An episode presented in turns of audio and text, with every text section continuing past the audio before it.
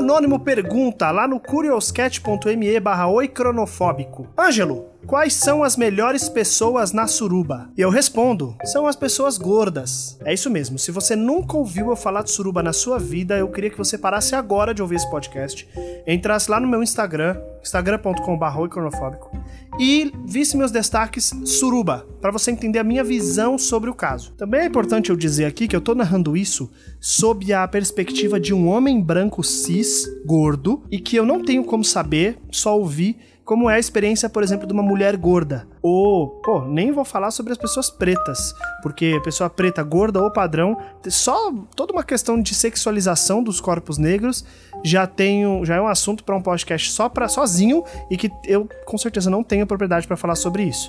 Então, tendo em mente esses recortes, eu vou falar aqui por que eu acho que as melhores pessoas na suruba são as pessoas gordas. Não sei se você já teve a experiência de participar de um grupo de nudes e perceber que as pessoas padrão, elas chegam, mandam uma foto lá do rabão, da, do tanquinho, mandam uma foto lá do, do pirocona de filme pornô e pronto, são aceitas e as pessoas já se sentem interessadas, já querem sair ou sei lá, conhecer e que a pessoa gorda normalmente ela chega, manda uma foto, ou ela tem que ser engraçadinha, ou ela tem que se fazer muito interessante para ser notada, ou ela é direto taxada como fofa. Não que ser fofo seja ruim. Eu adoro pessoas fofas e eu quero conhecer as fofas.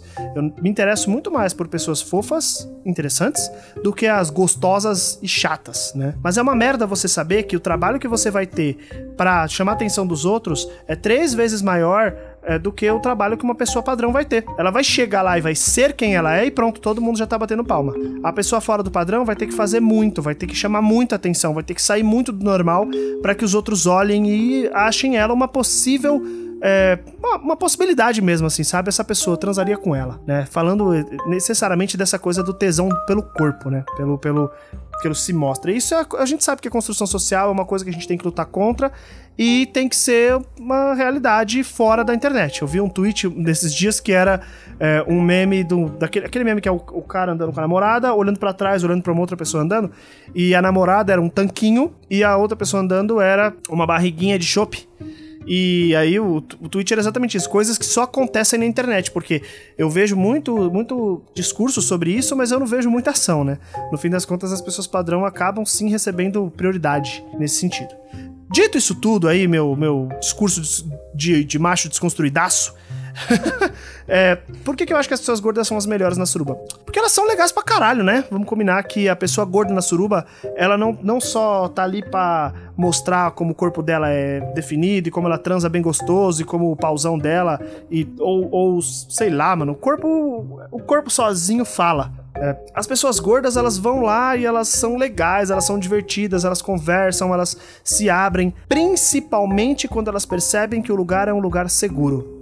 Quando você tá fazendo uma suruba e, elas, e as pessoas começam a perceber, isso em geral, tá? Tô falando de todas as pessoas, que você tem diversidade de corpos ali, as pessoas que têm um corpo padrão se sentem um pouco mais acuadas e as pessoas que têm um corpo não padrão se sentem mais libertas. Isso é uma observação que eu fiz nas, nas várias festas que eu já fui com vários tipos de pessoas diferentes. As pessoas padrão, que normalmente estão acostumadas a ser centro de atenção e acabam não sendo, elas ficam um pouco sem entender o que tá acontecendo. Ó, por exemplo, uma experiência real. É que nem foi uma suruba ao vivo, né? Foi uma suruba online. Participei de duas festas em dois dias seguidos de um grupo que eu faço parte. Na primeira festa foi, um, foi uma festa meio aberta, todo mundo que podia quisesse participar podia, sabendo que ia ter nudez e putaria, etc e tal. No segundo dia ia ser uma festa fechada para um grupo específico que ia ter só as pessoas mais chegadinhas, um pessoal que mais se conhece, já se conhece faz mais tempo e tal. Na primeira festa teve essa pessoa que super padrão, uma pessoa linda, mas super padrão, que tava chamando muito atenção. E quanto mais atenção davam para ela, mais ela mostrava que estava gostando e, e, mais ela mostrava de si própria. Então ela estava fazendo um striptease ali e cada vez que as pessoas davam mais atenção, mais uma peça ela tirava, mais um pouco ela sensualizava.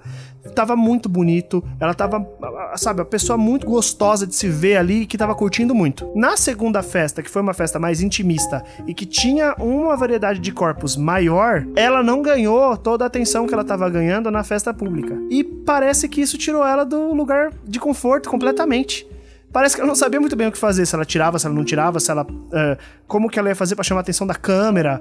É, na festa online a câmera fica trocando de posição e tal. Então, na festa online já dá pra perceber que muda um pouco, né? As pessoas entram um pouco no parafuso. Na festa ao vivo, as pessoas gordas, elas se divertem mais porque elas se soltam e elas são divertidas e alegres e, e você percebe que existe uma preocupação muito menor em mostrar como elas são gostosas e sim serem gostosas é, uma preocupação muito maior em dar e receber prazer, em estar tá presente ali e fazer as coisas acontecerem. E ver como a cena das pessoas transando é bonito, independente se as pessoas que estão transando são um casal ali de deuses gregos ou de pessoas de ator pornô, assim. Isso quer dizer que as pessoas magras e padrão são chatas e insuportáveis? Não, não são, não, nem um pouco. Ainda mais quando você aprende a chamar as pessoas certas pra festa e aquelas pessoas padrão que entendem o conceito disso, né? Esse conceito do, da pessoa padrão e entende a posição delas, que elas não são o centro das atenções. Mas já aconteceu dia em festas que o cara padrão tá lá e ele não entender porque ele não tá sendo centro das atenções, tomar umas chamadas, quando recebia uns foras ele não aceitava muito bem, e no fim das contas achar uma festa uma merda porque as mulheres tudo recalcada, os homens é, tava tudo. As minas só tava dando pros caras que elas já conhecia, e ele, que era mal gostoso, ninguém quis dar, que ninguém quis dar pra ele. Imagina só, esse cara nunca mais foi pra festa nenhuma, né? Eu acho que é isso, então, o tema de hoje, que é por que eu que, que eu acho que são as pessoas mais legais na suruba, que são as pessoas gordas, as pessoas fora do padrão. As pessoas que estão lá para se divertir, para dar e receber prazer e não para se mostrar só para os outros. Ângela, então você acha os exibicionistas um bando de pau no cu? Não, pelo contrário, eu sou bem exibicionista e também sou um voyeur. Eu quero mais é que os exibicionistas existam. Só que é muito diferente quando você vê que as pessoas elas estão participando do fetiche da exibição e quando as pessoas só estão querendo um monte de biscoito ali e isso acaba sendo chato. Muitas vezes quando você tá participando desse experimento coletivo que não é todo mundo para transar com uma pessoa e sim todo mundo para transar com todo mundo. Muda muito a perspectiva. Bem, é isso, ó. Falei pra caralho, sete minutos de áudio aqui de, de podcast sobre um tema que eu gosto muito, mas uma opinião totalmente tecida agora, na, no calor do momento. Posso sim ter falado merda, então se você acha que eu falei, por favor me critique, críticas abertíssimas. Pode ser ao vivaço ou pode ser no anônimo, lá no, no curioscat.me barra iconofóbico, e vamos criar um diálogo. Eu sei que essa plataforma é muito monóloga, mas eu quero que ela seja mais de diálogo, de conversa, de trocação de ideia, ok? Então é isso aí, fale comigo, mande mensagens e é nós. Beijos!